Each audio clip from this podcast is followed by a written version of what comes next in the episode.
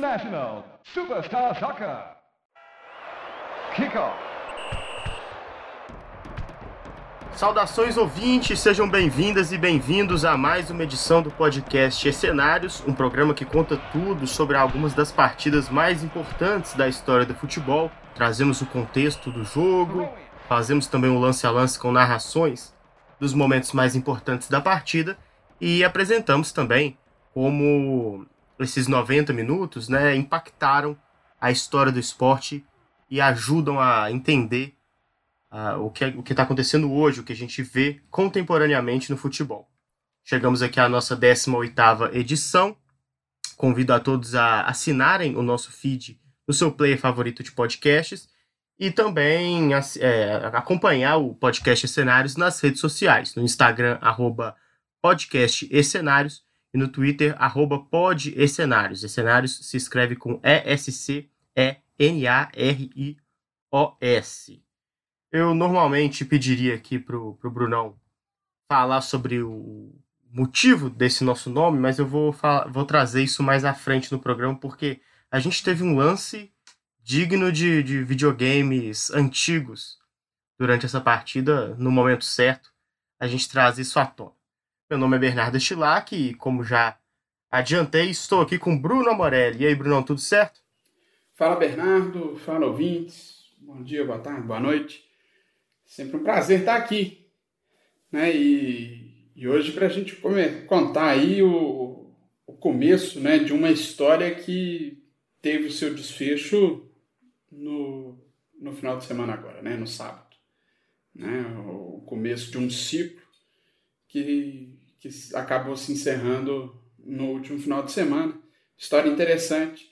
Aí o até então o último título né, de primeira grandeza da seleção argentina. É a segunda vitória argentina já nos cenários. Exatamente, né? Contamos a, no nossa primeira edição, programa ainda lançado como um projeto piloto. Infelizmente tivemos que lançar por conta da morte do Maradona. E agora voltamos a falar de Argentina por um motivo muito mais alegre, né? Paulo Madrid, testemunhamos aí no fim de semana a primeira vitória de Lionel Messi, né? a primeira conquista de Lionel Messi com a camisa da seleção argentina. E pensamos, né? Por que não falar sobre o último título antes desse, o título que é, iniciou uma longa seca de 28 anos que foi quebrada agora pelo time tre treinado pelo Scaloni. Pois é, Bernardo, é, a gente viu aí o futebol fazendo justiça, né? Porque é, Messi merecia mudar essa, essa narrativa sofrida dele com a seleção argentina é, uma Copa América no contexto da Argentina hoje é muito sim, é uma seca de, de 28 anos. Chega-se a um ponto que é, qualquer taça é taça, a gente sabe que, é, quer dizer, pelo menos para mim, a Copa América não tem essa, essa, essa relevância toda, mas é, para a Argentina no atual contexto, sim, é, lembrando que bateu já na trave no Mundial de 14, mas agora veio, agora deu para ver o Messi sorrindo e segurando uma taça com a camisa da Argentina no corpo. Isso é justo, porque é de longe, de muito longe, o maior dos últimos 30 anos e merecia esse essa alegria que ele sempre falou que seria a maior alegria da carreira dele.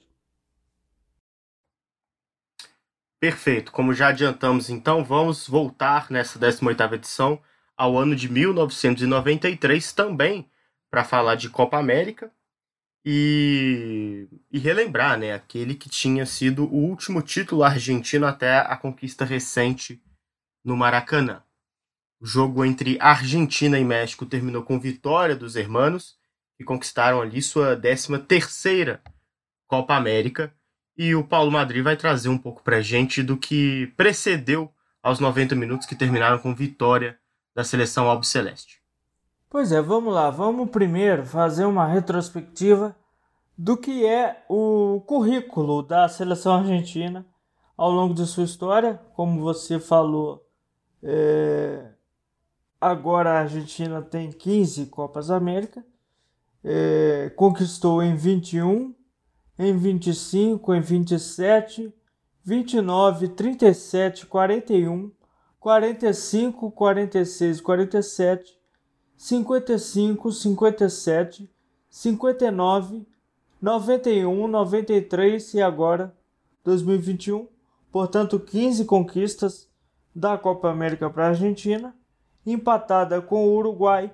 É a seleção que mais venceu a Copa América. Lembrando que o Brasil tem nove conquistas. Essa é outra questão relevante é, da Copa América para a Argentina, que é rivalizar ali com o Uruguai quem é o maior campeão do continente.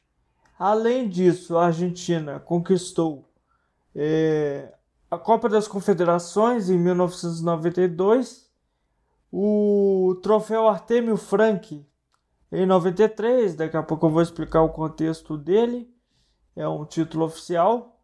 E a Copa do Mundo a Argentina tem duas em 78 e 86, portanto, acho que podemos considerar que o período de 78 a 94 a 93, que é em grande parte o período Maradona, não por coincidência, é o período áureo aí da seleção albiceleste.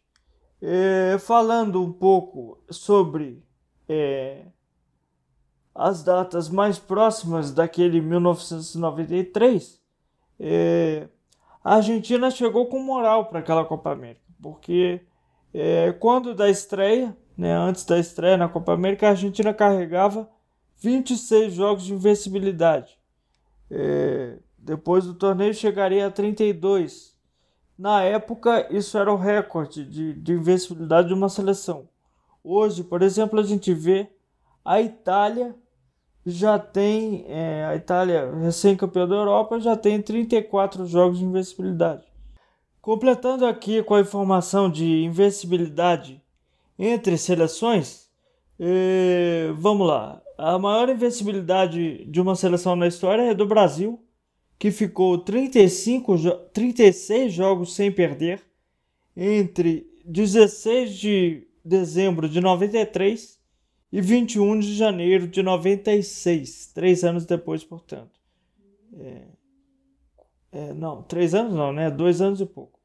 É, a Espanha é a segunda dessa lista, ficou com é, 35 jogos sem perder entre 7 de fevereiro de 2007 e 24 de junho de 2009. A Espanha que já estava então naquele ciclo dourado, né, super vitorioso, que ganhou duas Eurocopas e um Mundial. É, 35 jogos, portanto, a Itália aparece com é, 34 agora e é, considerado de 10 de 10 de outubro de 2018 até o dia da final da Eurocopa, 11 de julho de 2021 e, portanto, são aí as principais invencibilidades. A Argentina, que eu falei que chegou a 32 jogos, fica, portanto, hoje em dia na quarta posição. Mas enfim, voltando para a Argentina aqui, a Argentina conquistou a primeira edição da Copa das Confederações em 92, é, como eu já mencionei anteriormente, e era também atual campeã do continente, porque conquistou a Copa América também em 91. É, o histórico recente Copas do Mundo naquela época também era excelente. Foi campeã em 78, finalista em 90 e campeã em 86. Mas a grande figura dessas últimas duas Copas que eu mencionei é, não estava presente na Copa América de 93, que era o Maradona. O, o Maradona foi suspenso em 91 por um ano e meio devido ao uso de cocaína. Ainda assim, né? Se você pegar 91 e colocar um ano e meio, pô, o Maradona podia ter jogado a Copa América. De fato podia. Ele voltou para a seleção é, em fevereiro daquele ano, no amistoso contra o Brasil, que era comemorativo aos 100 anos da AFA. E também antes é, da Copa América ele disputou é, o, o troféu Artemio Frank, a Copa Artemio Frank, é, em que se enfrentavam o campeão da América e o campeão da Europa. É como se fosse um interclubes de seleções. E nesse caso a Argentina bateu a Dinamarca, que era campeã europeia da época, foi campeã em 92. Foi o último programa que nós fizemos, inclusive por coincidência. E, e aí a Argentina bateu a Dinamarca nos pênaltis por 5 a 4 naquele que foi o último título da carreira do Maradona, porque, como eu falei, ele não foi convocado para a Copa América de 93. O Basílio já vinha aí com uma base que vinha ganhando, né? E tudo e preferiu manter, preferiu não levar o Maradona à Copa América de 93. Maradona queria sim depois a Copa de 94. E o Canidia foi outra estrela que ficou de fora é, da Copa América de 93, porque o Canidia também foi, assim como Maradona, pego no antidoping por uso de cocaína. E bom, falando do torneio em si, a Copa América de 93 foi a primeira disputada com 12 seleções. Estados Unidos e México foram os convidados e se juntaram aos 10 países filiados à Comebol. A primeira, a primeira fase contou com três grupos de quatro e classificavam-se para as quartas de final os dois primeiros de cada grupo e os dois melhores terceiros colocados. Argentina e México estiveram no grupo C. Os hermanos terminaram em segundo lugar com quatro pontos e o México terminou é, como o segundo melhor terceiro colocado da fase de grupos. Ele fez dois pontos e superou a Venezuela no saldo de gols. A Venezuela teve menos 5 e o México teve menos 1. Um. É, e é, o duelo da primeira fase entre os dois, né, porque estavam no mesmo grupo, Argentina e México terminou empatado por 1 a 1. Aí, portanto, nas quartas de final, o México bateu o Peru por 4 a 2 e, e em um dos maiores clássicos do continente, eu não me atrevo a dizer que é o maior, porque eu particularmente já ouvi dizer e acredito mais na narrativa de que Argentina e Uruguai seja uma rivalidade maior, mas sem dúvida Brasil e Argentina têm tem um peso muito grande, como as duas maiores escolas do continente. E, portanto, a Argentina empatou em 1 a 1 com o Brasil nas quartas de final e levou a melhor nos pênaltis, fez 6 a 5. É, na semifinal, mais um empate da Argentina e mais uma vez avançou nos pênaltis, mais uma vez por 6 a 5 contra a Colômbia depois do 0 a 0 no tempo normal. E o, e o, e o México, na fase semifinal, o México fez 2 a 0 no Equador, que era o dono da casa. É, é bom mencionar que aquela Copa América foi disputada então no Equador. E, e assim as duas seleções pavimentaram o seu caminho até a decisão da Copa América de 93. Maravilha, então tá aí o caminho de Argentina e México até essa grande decisão. O México tem um histórico bem rico, né, de chegar às decisões como convidado da Comebol. Já o fez algumas vezes também na Copa Libertadores. E a gente vai comentar um pouco mais na no lance a lance, que era uma boa seleção, né, com bons jogadores, é um time que conseguiu realmente complicar um pouco a situação para a Argentina. Sem mais delongas, vamos então para as escalações, os 11 jogadores que iniciaram essa grande final da Copa América. Brunão, passa para a gente a escalação da Argentina. E dessa vez, né, a gente trouxe aqui também é, onde atuavam esses, esses atletas. Informação interessante aí para a gente contextualizar melhor a situação de cada jogador. Então vamos lá, vamos escalar a seleção da Argentina, que foi a campo com o goleiro Sérgio Goicoechea, era o goleiro do Olímpia, Basualdo, que estava indo do River para o Newell's Old Boys, o Ruggieri, que era o capitão da equipe, estava indo da América do México para o São Lourenço. O Borelli, que era zagueiro do Racing. E o lateral esquerdo era o Altamirano do River Plate. No meio de campo temos Zapata, que estava deixando o River Plate para ir para o Yokohama Marinos.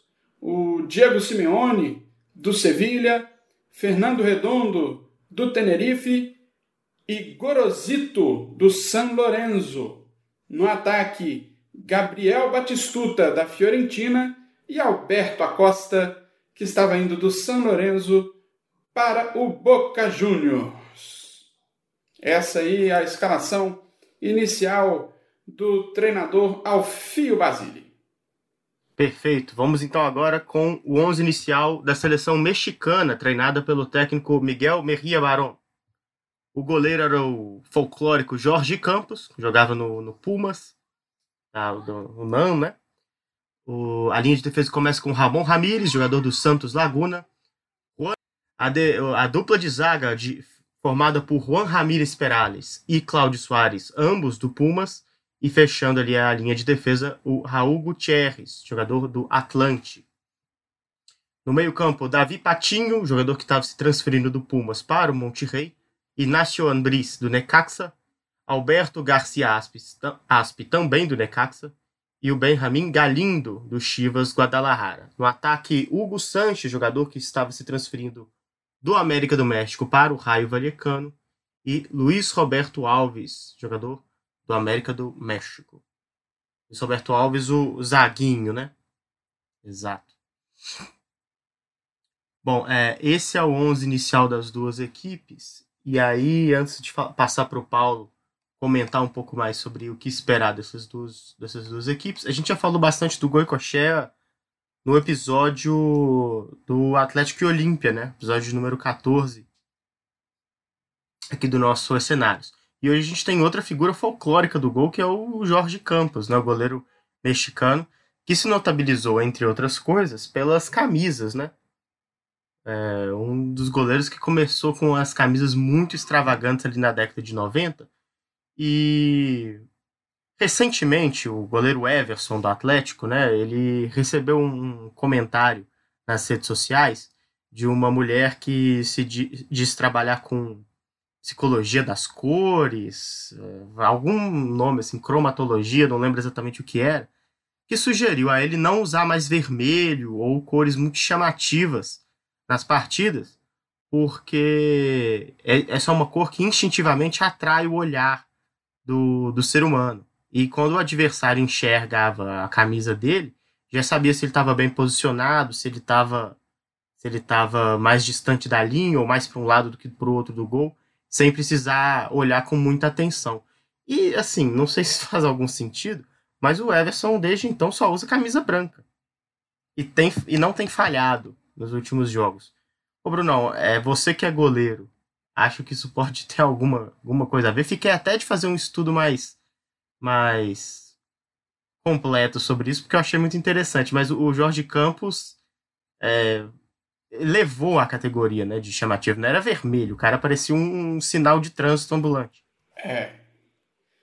Ele parecia um caleidoscópio, né? De tanta cor que tinha nas camisas do, do Jorge Campos. Ele era um goleiro muito fora da curva, não só pelas camisas é, muito chamativas, mas também pela estatura. Ele era baixinho, né? Ele era um goleiro bem baixinho. E, e tem uma curiosidade também: se você jogar no YouTube, você vai achar com muita facilidade vídeos dele jogando na linha. O, o Campos tem aqui, ó, 1,68. E ele, quando estava jogando lá no futebol dos Estados Unidos, diversas vezes é, acontecia substituição de tirar um jogador de linha, pôr outro goleiro ele saía do campo, trocava o uniforme para pôr o uniforme de linha e virava atacante, meio. Então, assim, ele era um cara muito maluco. Ele tinha uma postura muito adiantada, ele jogava muito adiantado, né? É, se você for olhar a Copa de 94, que ele fez uma boa Copa, mas você vê todos os gols que ele tomou, ele tá assim, lá na frente, está bem adiantado, muito adiantado. Talvez numa tentativa de interceptar as bolas fora da área, assim, uma espécie de precursor do Neuer, guardadas as devidas proporções. Né? Porque o Neuer sai do gol porque ele é bom. O Campos era bom, mas ele saía do gol porque ele era maluco. Né? Mas era um bom goleiro, mas ele é muito mais lembrado hoje justamente pelo folclore, né? Era um goleiro baixinho, usava aqueles uniformes que parecia que é, não era para o tamanho dele, né?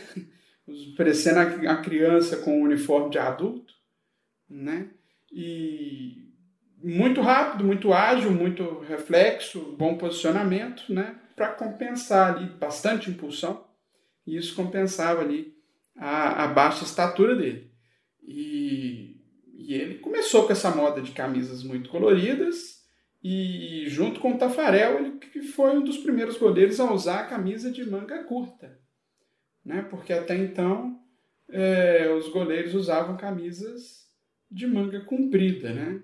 Em, em sua maioria. E hoje é, você quase não vê mais é, goleiro de manga comprida, né? Geralmente é uma segunda pele que eles põem por baixo da camisa normal. Né? Mas era um, um bom goleiro, era um, um personagem muito interessante. Depois, se vocês tiverem curiosidade, procurem Jorge Campos na linha, que vocês vão achar aí vídeos do Jorge Campos é, jogando na linha, sendo fazendo a substituição no meio do jogo. Ele sai do gol para trocar de uniforme. É, é uma figura sem. É, eu acho que não, não tem igual. Talvez o Iguita seja o mais próximo aí de. Né, paridade assim, né, com com o Campos, que era outro goleiro baixinho, maluco, que jogava na linha também. É, duas figuras realmente históricas. O Iguita ainda não deu as caras aqui no Mercenários, mas poderá dar em breve, né? Ô, Paulo, a gente olha para essas duas escalações iniciais, naturalmente encontra nomes muito mais reconhecíveis hoje em dia na seleção argentina, né? Jogadores de grande qualidade que marcaram época Alguns ainda marcam, né? Caras que são muito lembrados até hoje. E, mas essa seleção do México com bons jogadores, né? Jogadores com capacidade de, de fazer frente à Argentina, é, não só com uma boa orientação tática, mas também com qualidade técnica. Sim, uma boa seleção do México, acho que uma seleção mais é, mais técnica talvez do que as as últimas seleções do México, que são mais intensas, é aquela loucura é, meio, meio, meio irrefreável, né? não, não tem muito filtro. É, mas essa seleção é uma seleção mais técnica, é, parecia é, mais, é, mais calma em campo, tomando melhores decisões. É uma, uma geração bem interessante que nós vemos aí do México, que já tinha, né? O, Hugo Santos já em final de carreira, foi um grandíssimo artilheiro. É, tá entre os é, top 10 artilheiros da La Liga, se eu não me engano. É, grandíssimo artilheiro.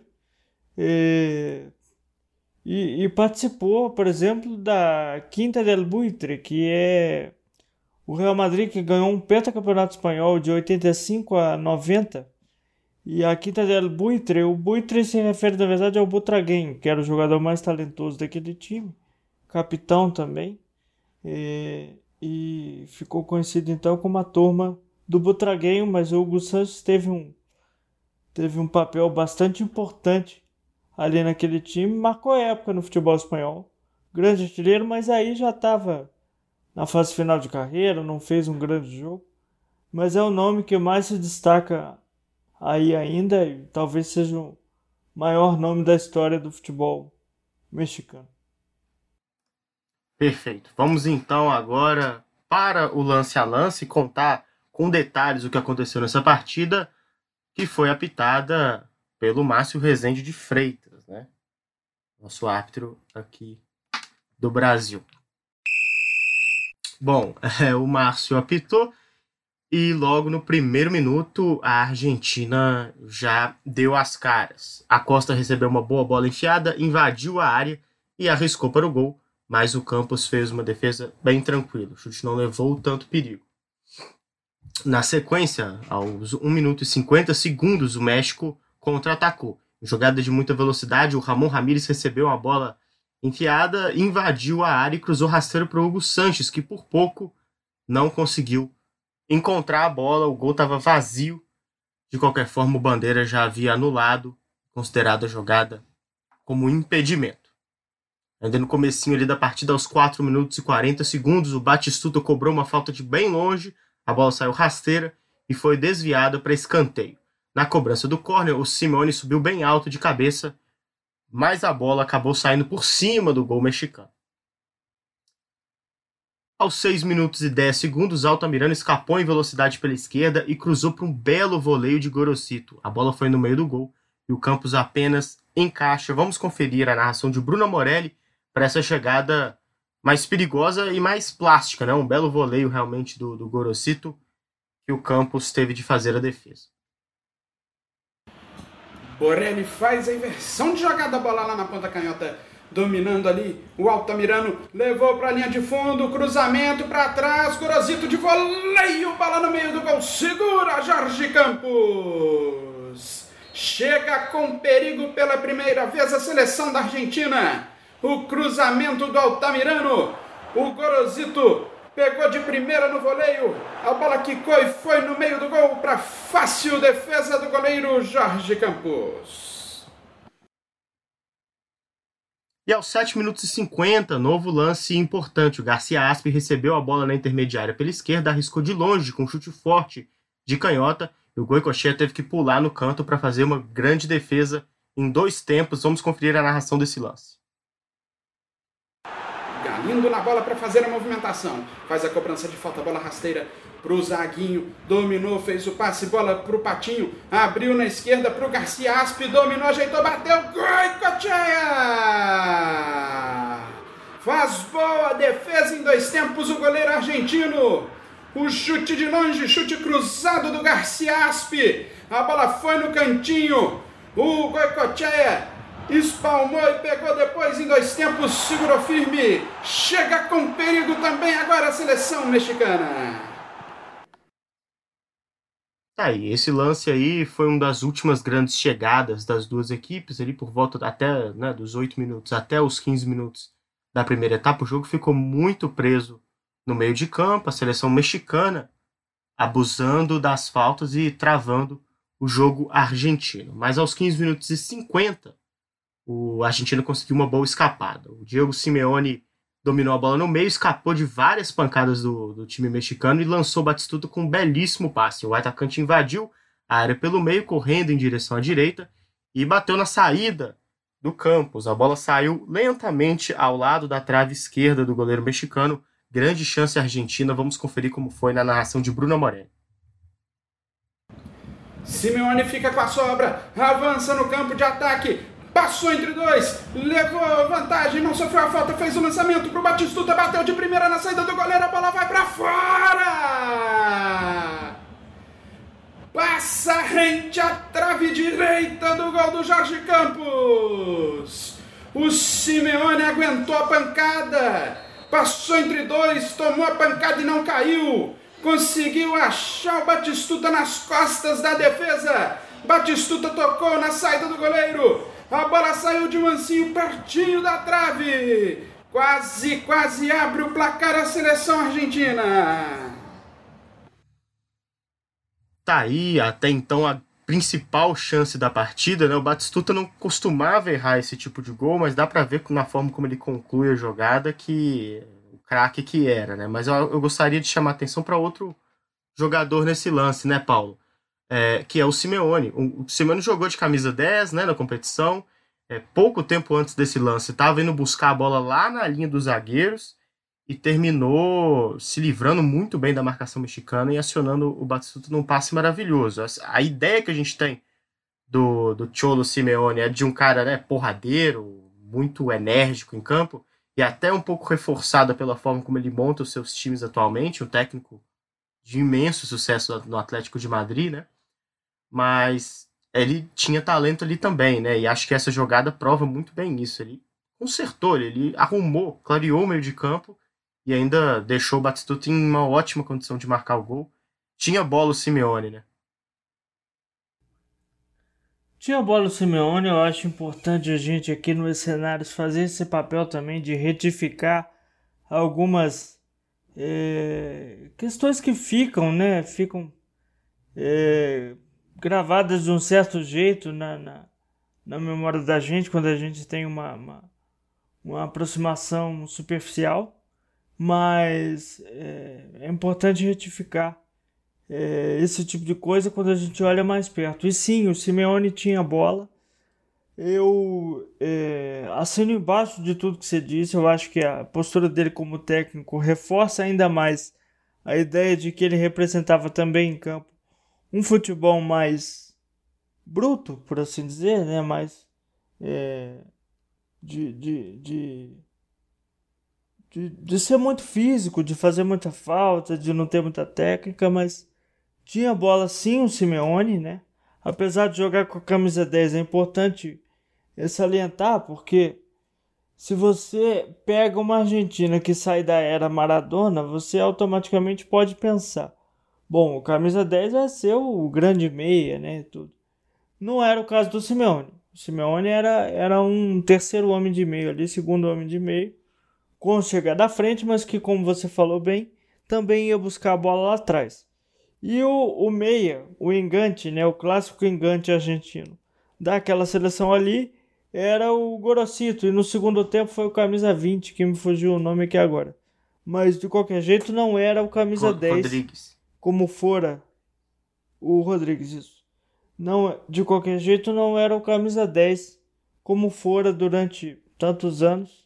No caso de Diego Armando Maradona, mas agora com Simeone eh, não era mais é, ajudava ter o Simeone um pouco ali mais atrás e principalmente o Redondo, né? Que até não fez uma partida brilhante, mas era um cara um futebol bem mais refinado.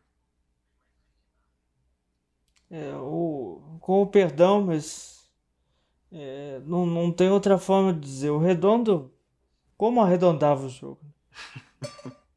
Ele era muito bom, realmente. Como, como era, como era bom, como jogava bola o, Fernando Redondo é, é, mesmo não jogando tão bem, é, dá, dá gosto de ver, cara. É, é muito refino com a bola no pé.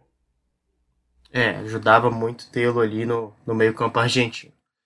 Bom, se a, o México travou bastante a saída de jogo argentina ali por volta, né, entre os 8 e os 15 minutos da primeira etapa, dos 15 aos 20 minutos foi a vez do México tentar buscar mais o jogo, se assustou com essa boa chegada do Batistuta, sabia que não podia deixar espaço para os talentos individuais do time da Argentina e, a, e foi a vez né, do, do, da seleção comandada pelo, pelo Basile de abrir a caixa de ferramentas. Começou realmente a bater bastante nos jogadores do México. Aos 22 minutos, o Zaguinho veio buscar o jogo na intermediária defensiva do México foi seguido pelo Basualdo, que não perdeu a viagem. Com o carrinho por trás, o argentino levantou o atacante rival e recebeu o primeiro cartão amarelo do jogo.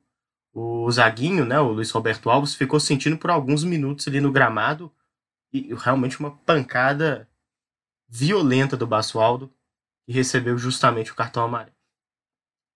Aos 29 minutos. É, só para falar do. Diga. Ô, Bernardo, rapidinho, só falar é, do, do Zaguinho, né? É, o apelido dele era Zaguinho porque ele era filho do Zag, que era um jogador brasileiro da, da década de 50 e 60, né? Que começou bem no time do Corinthians, é, quando o Corinthians contratou ele do Botafogo da Bahia. E quando o Zag foi para o México, né? E onde ele se fixou, né? E ficou lá por anos e anos, até depois de ter encerrado a carreira o, Zag era o 13º artilheiro da história do Corinthians. Na verdade, ele era o 12º, né? Porque ainda não tinha ali na frente dele o Rivelino. Mas hoje, o Zag é o 13º artilheiro do Corinthians. Tem 127 gols marcados em 242 partidas. A média aí de um gol a cada dois jogos aí do Zag no Corinthians.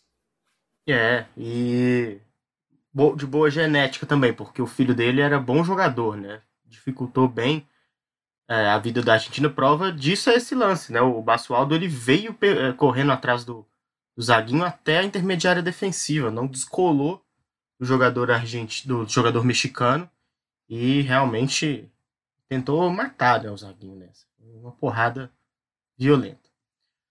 Aos 29 Ô, minutos. Bernardo, só complementando, Diga. só complementando, o Zag morreu esse ano. Estava internado num hospital é, em São Paulo. Faleceu aos 86 anos, é, vítima do mal de Alzheimer. Tá então, é. Fica aí esse programa também é, como uma lembrança, né, do, do Zag, tratando aqui sobre uma, uma das partidas mais importantes que seu filho fez com a camisa da seleção mexicana. É, voltando aqui ao lance a lance, aos 29 minutos e 40 segundos, o México consolidou seu momento melhor na partida. Ocupou o ataque, mas estava com dificuldades de encontrar maneiras de furar a defesa do time argentino. O Inácio Ambris recebeu uma boa bola na lateral direita da intermediária ofensiva, ajeitou, analisou ali a área, né, viu que estava povoada, estava difícil de furar e mandou uma pancada ali próximo da esquina da área argentina, bateu com muita força, a bola fez uma curva e passou por cima da trave do Goicoechea, levando bastante perigo. Melhor chegada do México no ataque até então. Vamos conferir como foi na voz de Bruno Morelli. A bola é tocada aqui do lado direito, matou no peito o Ambris, colocou no chão, caminhou em direção à área, bateu pro gol com perigo! Chutou ali do bico da grande área do lado direito. Chutou cruzado, bola com efeito, assustou o goleiro Goicoechea. Goicoechea pulou, não achou nada. A bola passa perto do travessão, vai pela linha de fundo, tiro de meta. Segue 0 a 0 México e Argentina. E aos 32 minutos, o México seguia no ataque. Novamente teve grande chance em escapada rápida pela esquerda. O Sanches avançou em direção à área, ainda em velocidade, fez uma bela inversão de jogo para o Patinho, que chegou pela direita, invadiu a área e mandou com força. A bola bateu na rede pelo lado de fora. Vamos ouvir a narração desse lance. Escapou o Sanches na ponta canhota, nas costas da defesa, inverteu a jogada. Bola pro Patinho, dominou dentro da área, bateu pra fora. Bateu pra fora o Patinho. Chegou de novo com perigo a seleção mexicana. No passe do Sanches, dominou já dentro da área o Patinho. Ajeitou o ângulo, estava fechado, ele acabou jogando a bola na rede pelo lado de fora. É tiro de meta pro Goicoechea. Aí, então o México jogando melhor nessa fase, nesse momento da partida. Aos 34 minutos foi a vez do Garcia Aspe receber o seu cartão amarelo depois de deixar o pé de forma bem maldosa no Gorosito. O jogo era bastante quente. Aos 35 minutos, Batistuta foi lançado em profundidade. A bola vai muito alta e ele divide com o goleiro Jorge Campos, que levou a melhor e afastou o perigo depois. é, A defesa do México afastou depois o perigo com o Campos. Bom, é, faltou esse, esse é um lance interessante, né? Parece o lance do gol do Maradona contra a Inglaterra em 86, porque é um atacante disputando pelo alto com o goleiro. E se o Batistuta lança a mão ali da, da mano de Dios, podia ter empurrado para o gol também. Foi um lance parecido com o do Maradona, mas aí o, o Batistuta não teve a, essa malandragem. Aos 37 minutos, um, agora sim, é, vamos falar sobre o nome do programa, do podcast. Um lance patético. O México tentou atacar e o jogador argentino derrubou o atacante mexicano. Aí o Sanches é, reclamou de falta, saiu correndo lá de dentro da área, passou perto do, do Márcio Rezende e falou alguma coisa, né? Xingou o Márcio Rezende e continuou correndo. E aí o Márcio Rezende foi correndo atrás dele para para mostrar o cartão amarelo por reclamação. E aí por que que tem a ver com o nosso o nosso programa? Os jogos de futebol para videogame ali dos anos 90, eles tinham uma falha bizarra, que era se o juiz tivesse que dar o cartão para algum jogador, se você continuasse correndo com o jogador sem parar, o juiz ia correndo atrás, você podia ficar 20, 15 minutos correndo, e o juiz ia perseguindo. Ele só conseguia dar o cartão se ele chegasse a determinada distância do jogador. Então ele precisava parar para o juiz se aproximar e dar o cartão. E foi um lance é, bem parecido com isso, né, Brunão? Porque foi patético na mesma medida E aí já dá a deixa pra gente explicar por que o programa chama Escenários. É, só faltou transformar o Márcio Rezende em cachorro, né? Porque no International Superstar Soccer dava, né? Você fazia lá uma sequência de botões e aí o, o árbitro se transformava em cachorro. Né? Era. Mas é o Márcio Rezende também já, já se tornando ali protagonista dos jogos, né? Ele.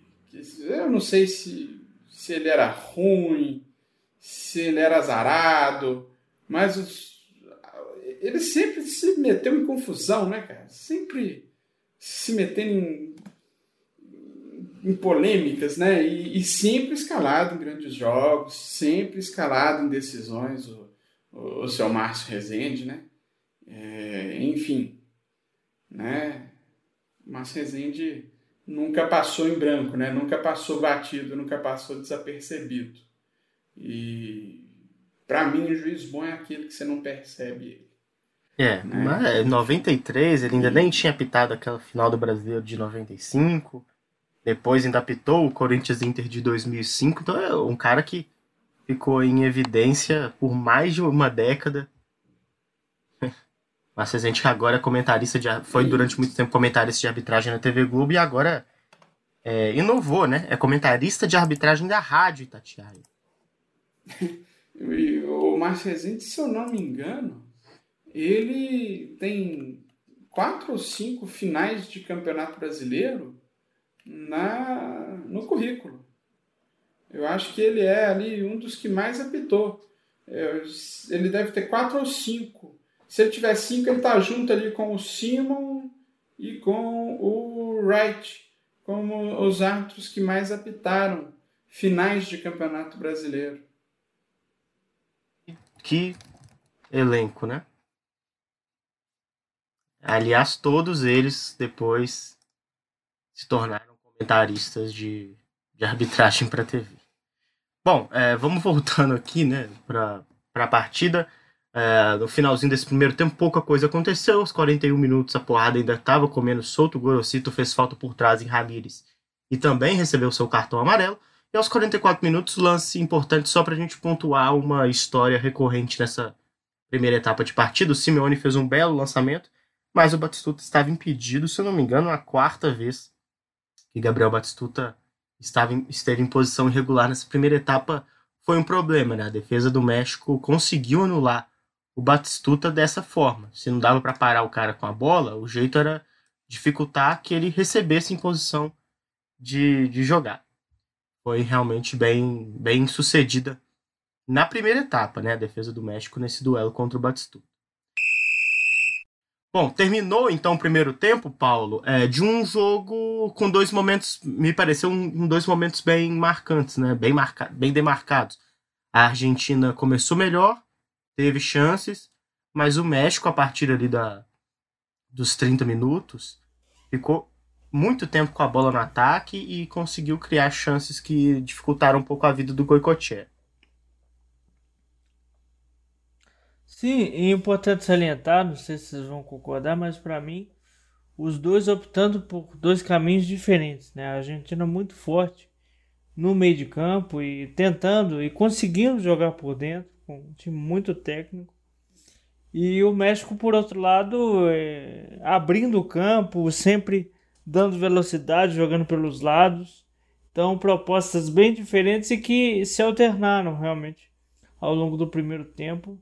É, foi um primeiro tempo um pouco travado, eu creio, em termos de, de chances claras, mas foi um bom primeiro tempo se você olhar. Proposta de jogo, conceito, foi, foi rico, foi é, plural, e aí é sempre legal de ver quando é, dois estilos diferentes é, se embatem, né? E qual vai ser a qual vai ser a saída para cada um dos lados. É, achei um primeiro tempo interessante, sim, né? muito nesse sentido que você é, colocou mesmo dessa alternância aí de mando do jogo, por assim dizer. E só para continuar nesse, nesse sentido, antes da gente ir para a segunda etapa, é, o México fez uma mudança no intervalo. Tirou o Patinho e colocou o Luiz Garcia, atacante que na época jogava no Atlético de Madrid e era um dos principais nomes né, dessa seleção mexicana. É, isso significaria alguma mudança tática de alguma forma, né? Porque o, o Patinho fez uma boa, um bom primeiro tempo, eu gostei. É, o Patinho fez um bom primeiro tempo, também gostei. É... Só que o Luiz Garcia entrou para jogar mais perto do Hugo Sanches. Eu acho que a mudança foi essa. É, o Patinho jogou um pouco mais aberto no, pela direita, mas ele jogou um pouco mais aberto. É, enquanto o Luiz Garcia, para mim, entrou bem atrás ali do, do Hugo Santos. Até teve um, teve um lance logo no começo que ele tabela com, com o Santos, mas eu vou deixar para você. E me pareceu de fato, o Luiz Garcia, quando entrou, eu falei: é, não sei porque esse cara não estava jogando desde o começo, porque tem um, tem um toque diferenciado. É, eu, é um cara que eu gostei bastante, que entrou bastante bem no jogo. Sem dúvida, né? O cara, bom jogador, atacante do Atlético de Madrid, como a gente já disse. Ba outro baixinho dessa seleção mexicana, 1,67, mas com velocidade, com é isso que você falou, né? Um cara que jogava um pouco mais à frente e era essa dificuldade que o México estava tendo de furar a última linha de defesa da Argentina e o Luiz Garcia. Então, seria uma opção interessante para esse objetivo. As equipes voltaram então para a segunda etapa com a, essa única alteração, né? Saiu o patinho para a entrada do, do Luiz Garcia. É... Ah, vale vale ressaltar também que na primeira etapa, aos 40 minutos, o Ruggeri se machucou. Grande zagueiro argentino, né, Oscar Ruggeri, e foi substituído pelo Fernando Cáceres. Então, é essa mudança importante também no time da Argentina, que já chegava no segundo tempo para fazer sua etapa final sem um nome muito importante na defesa. Capitão do time, né, inclusive. Sim, sim, já é um jogador muito experiente, né? Fez parte dessa geração vitoriosa da Argentina que o Paulo falou no primeiro, no, no pré-jogo. Na ausência do Diego, era o capitão do time remanescente da Copa de 86. Bom, é, com 1 minuto e 20 da segunda etapa, o Zaguinho avançou, prendeu a bola, conseguiu invadir a área, mas o chute saiu sem força. O Goicoché fez uma defesa bem tranquila. O jogo permaneceu morno ali até os 13 minutos da, dessa segunda etapa, com dificuldades de encontrar alternativas para furar o bloqueio adversário, os dois times acabaram ficando com a bola muito tempo no, no meio de campo sem objetividade. Aos três minutos, o Soares acertou a costa por trás e recebeu também um cartão amarelo, como teve cartão amarelo nessa partida, como o Bruno falou, o Márcio Rezende deu um jeito né, de, de aparecer, mas nesse caso eu acho que até é, não tinha como, né? O jogo estava realmente violento. Aos 17 minutos e 20 segundos, em uma dividida na intermediária, a defesa argentina conseguiu espirrar a bola para frente e ela encontrou logo quem? Né? O Batistuto. O atacante partiu em velocidade, ganhou bem na marcação e bateu no canto direito do goleiro Jorge Campos, abrindo então o placar a favor da Argentina. Vamos conferir o gol do bate-gol na voz de Bruno Morelli. Luiz Garcia domina pelo meio, passou do primeiro, adiantou demais, tira de qualquer jeito a zaga argentina, o bicão pra frente. Olha o Batistuta, ganhou na dividida, invadiu a área, bateu! Gol!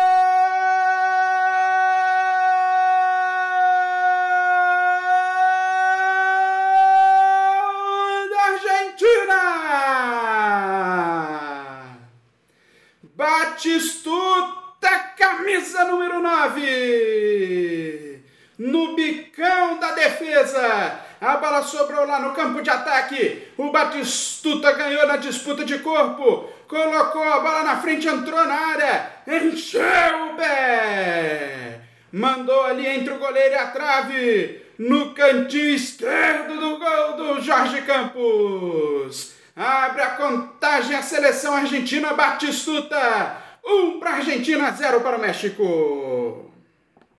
Tá então, gol da Argentina abrindo o placar, uma jogada fortuita, né? Mas encontrou logo o Batistuto, cara. Tem estrela e meteu um, um gol é, a sua sua moda, né? Saiu em velocidade bateu forte é no canto do goleiro, né? Eu achei que o. O Bruno já falou algumas vezes isso aqui no, no programa, que esse é um tipo de gol que o goleiro não pode tomar, mas o Jorge Campos não conseguiu encontrar essa bola. Sai na frente a Argentina depois de um segundo tempo que nenhuma das duas equipes realmente construiu nada para chegar ao gol. E o lance fortuito é, ilustra muito bem isso, né, Paulo? A bola foi, depois de uma dividida na defesa, chegou no Batistuta e aí ele, com a qualidade individual que tinha, conseguiu encontrar o primeiro tento argentino. É, é isso. Acho que é, é... Um segundo tempo ali que eu achei que o México até estava um pouco melhor, mas igual você falou, um segundo tempo sem, sem volume, sem alternativas, as marcações encaixaram, seja lá qual foi o, a conversa no vestiário, em termos defensivos funcionou para os dois lados. O jogo encaixou e o que destravou o jogo foi um gênio, um, um, um brilho individual de, de, um dos maiores atacantes que, que, que existiram, que foi o Batistuta. É, o Batistuta que é, teve uma carreira gigantesca, né? bateu vários recordes, fez história do futebol italiano. Ele, é, ele que tem um joelho amaldiçoado, né? Teve muita lesão no joelho, até hoje dói. Se você vê a entrevista dele, ele fala que até hoje o joelho incomoda. É... Então é um cara que sofreu muito, que sofre muito por causa dessa lesão. E é para se perguntar quem seria Gabriel Batistuta se não tivesse tanta lesão, porque tendo isso, ele foi o que foi. É... se não tivesse lesão, olha, poderia talvez é, estar no nível aí de grandes atacantes é, brasileiros da história, contemporâneos dele, inclusive vai, é, deixa eu ser um pouco ousado aqui, Ronaldo, é, por mais que fosse por um período menor, o Batistuta poderia ter rivalizado talvez se tivesse em plena condição física, porque o Ronaldo conseguiu voltar das lesões, mas o Batistuta tem, tem sequela até hoje, então é difícil.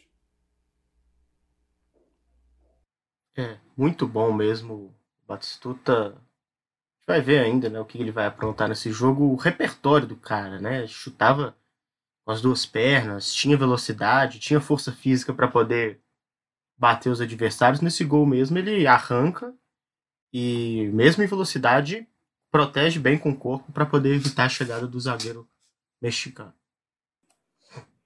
Ô Bernardo, e sobre o goleiro não poder tomar gol no, no canto dele, esse lance é muito ilustrativo. Porque quando você vê o lance, o zagueiro que está correndo atrás, tentando correr atrás do Batistuta, ele está fechando justamente o chute cruzado. Uhum. O chute no outro canto, né? Então, assim, como a marcação ela vai sempre fechar essa bola mais longa, essa bola cruzada, o goleiro tem a obrigação de guardar o canto que ele está ali, né? Então, assim, é, não pode realmente tomar gol no, no canto do goleiro. É, isso, eu acho que isso até atesta a favor do Batistuta também, né? Isso que o Bruno falou. Ele viu que o chute cruzado seria mais complicado pela presença da marcação e optou pela pancada no canto do goleiro mesmo e foi feliz na escolha. Aos 18 minutos e 20 segundos, já com o placar em 1 a 0, acontece a mudança que o Paulo adiantou no primeiro tempo. O Gorosito saiu e entrou o Leonardo Rodrigues. Faria então aqui aquela função do meio armador na seleção argentina. Aos 21 minutos e 40 segundos, em bela jogada do ataque mexicano, rodando a bola ali na intermediária, procurando a melhor brecha para invadir a defesa argentina, o Zag foi acionado em profundidade, invadiu a área e driblou muito bem o Goicoechea. O goleiro chegou atrasado e cometeu pênalti. Galindo foi para a cobrança e mesmo com o tapa penales sob a meta, o México conseguiu empatar o jogo. Vamos conferir como foi o pênalti e o gol mexicano na narração de Bruno Morelli. A bola chega para Ramires na esquerda, dominou no peito, colocou no chão, vai para cima da marcação, tentou o cruzamento, afasta a zaga argentina. Luiz Garcia fica com a sobra, tocou lá do lado direito pro Galindo de primeira, acionou o zaguinho dentro da área, tentou passar do goleiro, foi pro chão, é pênalti! Penalidade máxima cometida pelo goleiro Goicocheia. O zaguinho recebeu nas costas da zaga em profundidade, tentou limpar o goleiro argentino, que saiu todo estabanado e acabou derrubando o jogador mexicano. Pênalti que favorece a equipe do México. Pênalti cometido aí pelo goleiro Goicocheia. Vamos ver quem vai para a cobrança. Tá chegando ali o Galindo para fazer a cobrança. O Márcio Rezende de Freitas estava em cima na jogada, marcou corretamente o pênalti, saiu muito esbaforido o goleirão argentino. 22 minutos e 38 segundos jogados do segundo tempo. O México tem a chance do empate. Ajeitou a bola ali o Galindo. Ele vai para a cobrança tentando aí o gol de empate da seleção mexicana. Vai autorizar Apitou lá o Márcio Rezende de Freitas. Partiu para a bola, o Galindo bateu. Gol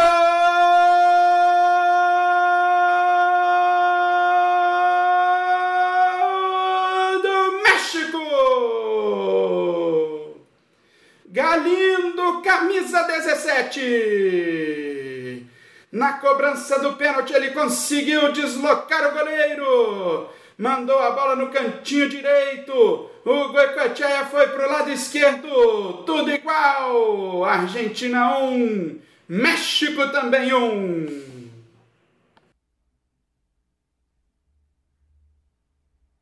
Tá aí o gol de empate, um gol que premia a paciência da seleção mexicana mesmo atrás no placar, né? Um lance bonito, né? De, de paciência e, e troca de passes, procurando a melhor alternativa. E o Goicoechea acaba fazendo o pênalti, mas se ele não derruba o jogador ali também, o gol era quase certo, né? Porque o, Zag, o Zaguinho fez o drible de forma limpa. É importante né, salientar isso, porque parece que um gol de pênalti pode ser meio é, visto como uma sorte, né? Se não tivesse o pênalti, o gol não sairia. Mas a forma como a jogada foi construída mostrou uma seleção mexicana bem madura, né, Paulo? Ah, sem dúvida. É uma, uma grande jogada, bola de um lado para o outro e realmente confundiu a defesa argentina, né? Esse que é um movimento muito é, muito preconizado pelo pelo Guardiola. É, eu não estou me lembrando agora se o, se o Guardiola na verdade faz ao contrário, né? Joga pela ponta para depois explorar o meio, ou se, se é o contrário, joga pelo meio para depois explorar a ponta. Mas enfim, seja, seja de, que, de que ordem for, seja em que ordem for, é um movimento que para os dois lados ele funciona. E foi bem isso que o México fez. Rodou a bola de um lado para o outro, de repente apareceu o espaço, é, descompactou de, de certa forma o bloco argentino e aí uma jogada muito bem construída e realmente é, o Goicoechea cometeu o pênalti, eu diria até que foi inteligente, porque ele, é, é como você falou, provavelmente seria gol de toda forma, muito provavelmente ia estar sem goleiro. E o Goicoechea é o tapa penales, né? Então ele, é, numa fração de segundo ali, pode ter confiado no taco dele. Eu tenho chance de pegar, falou, eu preferi o pênalti. Cometeu o pênalti e, é, e aí, é, desafortunadamente para ele, nesse lance, não conseguiu é, pegar. Bom, então com o jogo empatado, aos 26 minutos, o Galindo recebeu a bola na direita e cruzou muito fechado. Cruzamento que foi quase uma finalização a gol. A bola passou por cima do gol argentino, levando algum perigo. Aos 28 minutos e 30, Simeone briga pela bola na lateral esquerda do ataque argentino.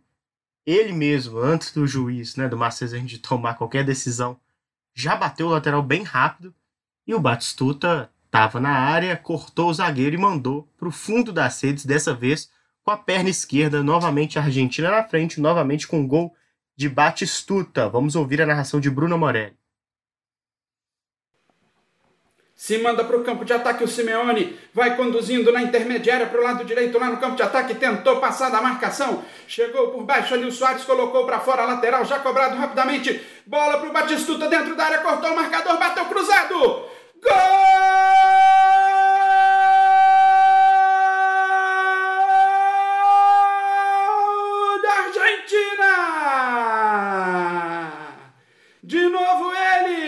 Batistuta!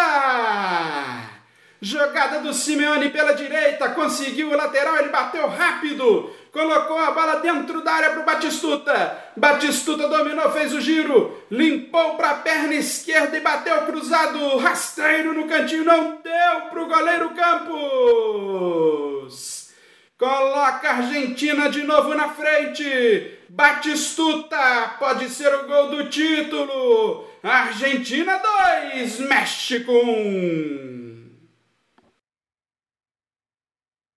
Tá, então, o segundo gol de Batistuta, o segundo gol da Argentina, colocou o time na frente e um gol também interessante, né? É... Isso não é um latereio, né, Paulo? O Simeone foi esperto no lance e colocou na medida ali para o Batistuta que, como você disse, né, é, mostrou mais uma vez seu repertório. Cortou bem para a perna esquerda e sem problema, mandou do jeito que dava e venceu o Jorge Campos mais uma vez. Sem dúvida. É, não, latereio é você jogar a bola na área de qualquer jeito para para é, os caras disputarem no alto de cabeça como se fosse uma, uma uma saída de, de um jogo de basquete, só que ao invés de ser com a mão, vai com a cabeça. E aquela coisa aleatória, ridícula, enfim, parece churrasco. Mas isso não. Ele pensou no que ele ia fazer, botou a bola no pé do Batistuta e o Batistuta é genial. Né? Pensou né? muito pra rápido. Mim, a né? narrativa do jogo. Foi bem sagaz. Sim.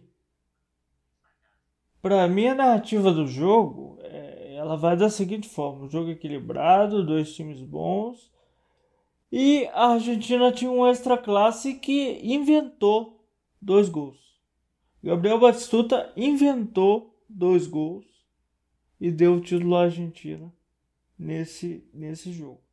Ele foi o grande é, diferencial. Pode parecer óbvio, mas é, a questão é que se você olha para as jogadas que ele fez, para as jogadas dos gols, é, é, é quase que puramente individual. Ele, ele não recebeu a bola eh, na cara do gol.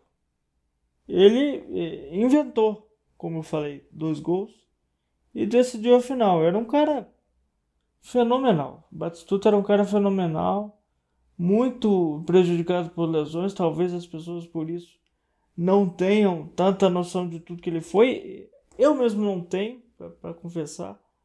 Mas eu. É, mas ele foi, foi muito, muito, muito grande. A gente é, vê vídeos né, dele nos bons tempos e ouve coisas. Ele realmente foi um baita de um atacante.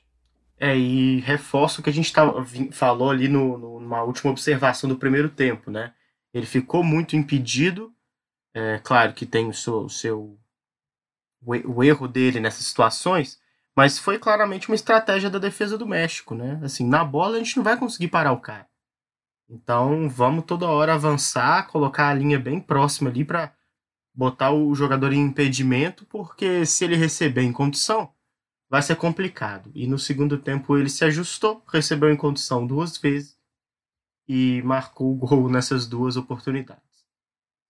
Depois do gol do, do Batistuta ali, não, o gol foi aos 28 minutos e meio da segunda etapa, pouca coisa aconteceu, né? A Argentina começou a catimbar o jogo e ali na década de 90 acho que ainda cabia esse folclore, né? O argentino segura o jogo, amarra, porque realmente fizeram questão de dificultar que a bola rolasse. A partir dos 30 minutos ali até o fim da partida, não temos aquela estatística né, de tempo de bola rolando, mas eu, eu chutaria que não passou do, do 50% do tempo. Aos 31 minutos e 20, um exemplo dessa situação, o Batistuta foi lá atrasar uma cobrança de falta perigosa para o México e recebeu o cartão amarelo.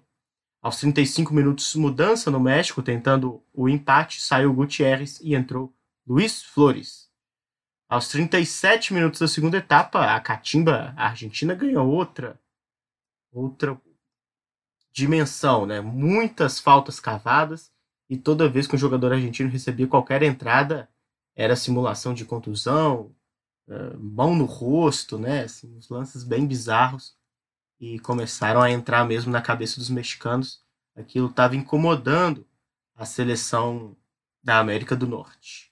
Aos 40 minutos, repórteres e os membros da seleção argentina já se aglomeravam na linha lateral esperando o fim da partida, meio que dando né, como encerrado. O México já não conseguia criar mais nada, a Argentina atrapalhava o andamento do jogo a cada oportunidade. E lá aos 47, finalmente o Márcio Rezende apitou o fim da partida e a Argentina saiu campeã da Copa América pela 14 quarta vez em sua história. Tá aí então o fim do jogo. Título merecido né, da, da seleção argentina. A gente já falou sobre como o Batistuta foi primordial. Ter um cara desse no elenco te coloca mais próximo de vitórias. A gente não passar jogador por jogador, já comentamos bastante sobre os principais destaques. Queria perguntar para vocês, Bruno e Paulo, é, se há mais alguém que mereça né, um destaque individual, que mereça um comentário mais profundo, as seleções de México e Argentina que fizeram esse bom jogo na final. Ah, eu acho que vale destacar, não tanto por esse jogo, mas pelo histórico, né? O Garcia Aspe, né? Que era um jogador símbolo dessa seleção, né? Quando se falava do México nos anos 90 no futebol, você lembrava logo de dois jogadores, né? o Campos e o Garcia Aspe. Né? Um volante muito técnico, né? um jogador de bastante qualidade. A carreira dele quase inteira em clubes mexicanos. Teve uma breve passagem por empréstimo no River Plate. Mas era um jogador de, de muita qualidade, né? um, um jogador muito técnico e que simbolizou bastante aí essa seleção do México nesse período aí dos anos 90. Eu quero destacar o Gorosito. O Néstor Gorosito, não entendi muito bem porque ele foi substituído. Tudo bem, ele tinha até caído ali naqueles primeiros é, 19 minutos do segundo tempo que ele jogou, mas para mim foi o principal nome ali do, do, do primeiro tempo na Argentina. É, bom jogador, é, clássico engante, né? É, pelo que pude perceber, pelo menos.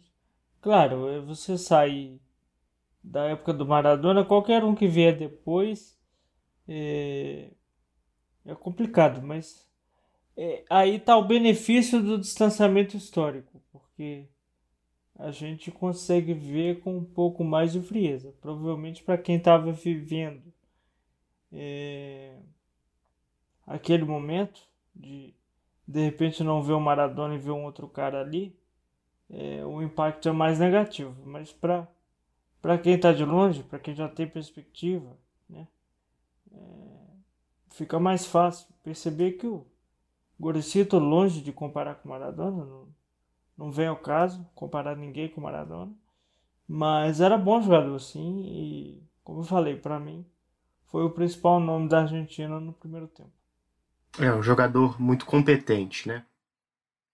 Bom, é, é isso, né? Já falamos bastante, né, do, do Zaguinho, bom jogador também do México. Acho que o Galindo, autor do gol de pênalti, foi importante também, principalmente naquele bom momento do México na primeira etapa. Passamos aí então sobre por, pelos principais destaques de Argentina e México nesse jogo da final da Copa América de 1993, quando a Argentina venceu o que era o seu último título oficial até o último sábado, né, quando venceu o Brasil no Maracanã e conquistou novamente a Copa América, dessa vez com destaque para o Messi, que depois de muito tempo conseguiu, enfim, seu primeiro título com a camisa albiceleste. E depois desse jogo, Bruno Morelli vai contar pra gente os desdobramentos imediatos e o que aconteceu, o que simbolizou esse título argentino para o futebol e como ele ajuda a contar a história do esporte que a gente assiste até hoje. Bom, como o Bernardo já adiantou até o último sábado, dia 10 de julho, era o último título de primeira grandeza aí da seleção argentina, né, da seleção principal. Naquele ano ainda ganharia o troféu Artemio Frank, que era uma espécie de Copa Intercontinental entre as seleções. Ela foi realizada apenas duas vezes, em 85 e 93, e era o duelo entre o campeão da Eurocopa e o da Copa América. Em 93, deu a Argentina, bateu a Dinamarca nos pênaltis e ficou com esse troféu dessa última edição do troféu Artemio Frank. É, após isso, embora tenham ganho o ouro olímpico duas vezes, em 2004 e 2008, a Olimpíada não tem taça, é só a medalha, né? A equipe adulta amargou um longo jejum aí de 28 anos sem conquistas. Toda uma geração de grandes craques passou em branco com a Alpe Celeste, Riquelme, Sorin, Teves, Veron e tantos outros. Não levantaram um troféu sequer com a camisa da seleção principal. É, ainda em 93, a Argentina disputou as eliminatórias sul-americanas para a Copa de 94. Na última rodada, ela perdeu para a Colômbia por 5 a 0, jogando em casa. Foi jogar a repescagem contra a Austrália e aí conseguiu sua vaga para a Copa do Mundo dos Estados Unidos em 94, em Sydney. As equipes empataram em 1 a 1 e no jogo de volta em Buenos Aires, vitória argentina por 1 a 0. Na Copa dos Estados Unidos, ia se classificar em terceiro lugar no grupo, que ainda tinha é, Nigéria e Bulgária também classificadas, e a Grécia, contra quem Diego Maradona marcaria seu último gol em Copas, e também é, a partida na qual ele se despediria de forma melancólica como jogador de mundiais, ele que seria suspenso alguns dias após esse jogo contra a Grécia, teria sido pego no antidoping. Nas Aquilo Copas Futuras, a Argentina sempre. É um circo. Aquele é um dos episódios mais ridículos que eu já vi no futebol.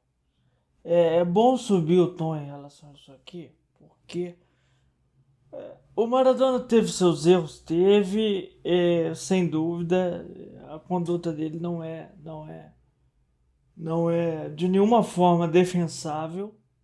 Não é isso que eu estou dizendo. O que eu estou dizendo é, seja o que for que ele tenha feito, seja qual jogador for, você não tem direito a expor um jogador do jeito que ele foi exposto com a enfermeira indo lá dentro de campo, pegar ele pela mão e levar. Não faz o menor sentido isso. Isso é a FIFA querendo usar de quem era o Maradona para pegar e, e, se promover.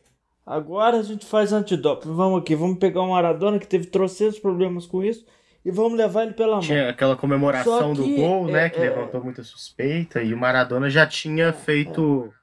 Estava ali naquele momento no auge do, do- das suas críticas à FIFA, né? Reclamou muito da, da, da realização da Copa nos Estados Unidos, dos horários dos jogos. Então, além da FIFA poder é, ganhar visibilidade, né? Colocar a visibilidade do exame de doping em cima do Maradona, ainda era uma resposta a um cara daquele tamanho que não, nunca poupou críticas às organizações poderosas. Né? O que, o que se questiona, o que se questiona para mim, o que é questionável, não é, não é o fato de o Maradona ter que fazer o exame antidoping e ser pego no antidoping, isso é, isso é o papel mesmo. Tem que é, prezar pela isonomia no esporte. Agora, é, é o circo, é o show. É o pegar o jogador pela mão dentro de campo. Isso nunca existiu. Isso é, isso é, isso é expor um ser humano, por mais erros que ele, que ele cometesse, que ele tivesse, só expor um ser humano. E isso mostra muito bem que Maradona teve seus defeitos, Maradona cometeu seus erros, foi o mais humano dos deuses, diria Eduardo Galeano. De fato, foi. E ainda assim, ainda assim o Maradona não chega nem perto é, da sujeira que é a FIFA. Maradona, com tudo que ele fez de errado, ele é um santo perto do que é a Federação Internacional de Futebol. Bom, então tivemos aí essa despedida melancólica do Maradona nas Copas do Mundo. Nas Copas futuras, a Argentina sempre chegou com status de favorita, se classificando até com certa facilidade. Ela seria eliminada na primeira fase em 2002 e o melhor resultado em Copas posteriores foi o vice-campeonato em 2014, após perder para a Alemanha por 1 a 0 na prorrogação. Com relação à seleção mexicana, era o início de uma era de ouro, por assim dizer. Grandes nomes do futebol mexicano se tornaram conhecidos internacionalmente. Jorge Campos, Garcia Aspe, Sanches, Luiz Garcia e Zaguinho, por exemplo, né, é, foram mostrados para o mundo do futebol. Após essa campanha, o México disputaria mais algumas vezes a Copa América, ficou três vezes com o terceiro lugar e foi vice-campeã de novo em 2001, sendo batido pela Colômbia. É, a seleção mexicana conquistaria a Copa das Confederações de 99, batendo o Brasil na final por 4 a 3, e seria campeã olímpica em 2012, nos Jogos de Londres, batendo também a seleção brasileira na final. Outros nomes seriam revelados e teriam destaque no cenário internacional, destacando-se o Blanco e o Rafa Marques é, o México se classificaria para todas as edições de Copa do Mundo posteriores a essa Copa América de 93 e alcançaria as oitavas de final em todas elas. Bernardo. Perfeito. Tá aí então o pós-jogo, né? Que ajuda a gente a entender a importância do último título argentino também, né? Porque a festa foi tão grande em Buenos Aires, porque até desrespeitaram as regras de isolamento social da pandemia e porque significou tanto né, para o Messi e seus companheiros levantar essa taça da Copa América no Maracanã. Se você ouviu o programa, conhece alguém que, que gosta da seleção argentina, que ficou meio é, sem entender a loucura depois da, da comemoração do título do último sábado, manda o programa lá para ele, vamos, vamos compartilhar os cenários dê uma olhada lá no nosso feed, temos outros 17 programas dos mais variados temas. Né? Tem Copa América, Eurocopa, Libertadores, Champions League, campeonatos nacionais. Tem muita coisa já no nosso feed, sempre com muita informação. E garanto né, que alguma coisa, alguma novidade você vai aprender ou relembrar aqui no podcast Escenários. Vamos ficando por aqui. Um abraço, Brunão, e até a próxima edição. Valeu, Bernardo, valeu, Paulo, valeu, ouvintes. Abraço e até a próxima. A próxima viagem é, futebolística aí pela história. Perfeito, Paulo. Até daqui a 15 dias, quando contaremos outra grande história sobre outro grande jogo. Sem dúvida. Outra grande história sobre outro grande jogo e é tudo que diremos por enquanto. É... Vamos manter aí o suspense. Mas Vai ser bom, vai ser bom como sempre é, vai ter uma, uma motivação, vai ter uma, um gancho, como se diz no jornalismo, como sempre tem. E é isso, vamos aí é, tendo a honra de recontar, tendo a honra de é, ver, né? Pra gente muitas vezes é ver, porque a gente é jovem. É, ver aí o passado e ressignificar algumas coisas do futebol que ficaram perdidas sob a poeira do tempo, né? ficaram é, contaminadas com algumas visões, às vezes é, equivocadas, e a gente vai passando um pano e retificando certas coisas, e, e mais do que isso, até é, é gostoso entender como o futebol foi evoluindo ao longo do tempo é, futebol que em todas as suas eras e apesar dos seus, dos seus defeitos, apesar de toda é, de todas as pessoas más que muitas vezes governam o futebol. É, o futebol nunca deixou de ser maravilhoso, nunca deixou de ser, é, como diria Mauro César Pereira, a maior invenção do homem. Perfeito, é isso aí. Daqui a 15 dias voltamos. Siga o Cenários no Twitter, no Instagram e assine o nosso feed. Até a próxima edição.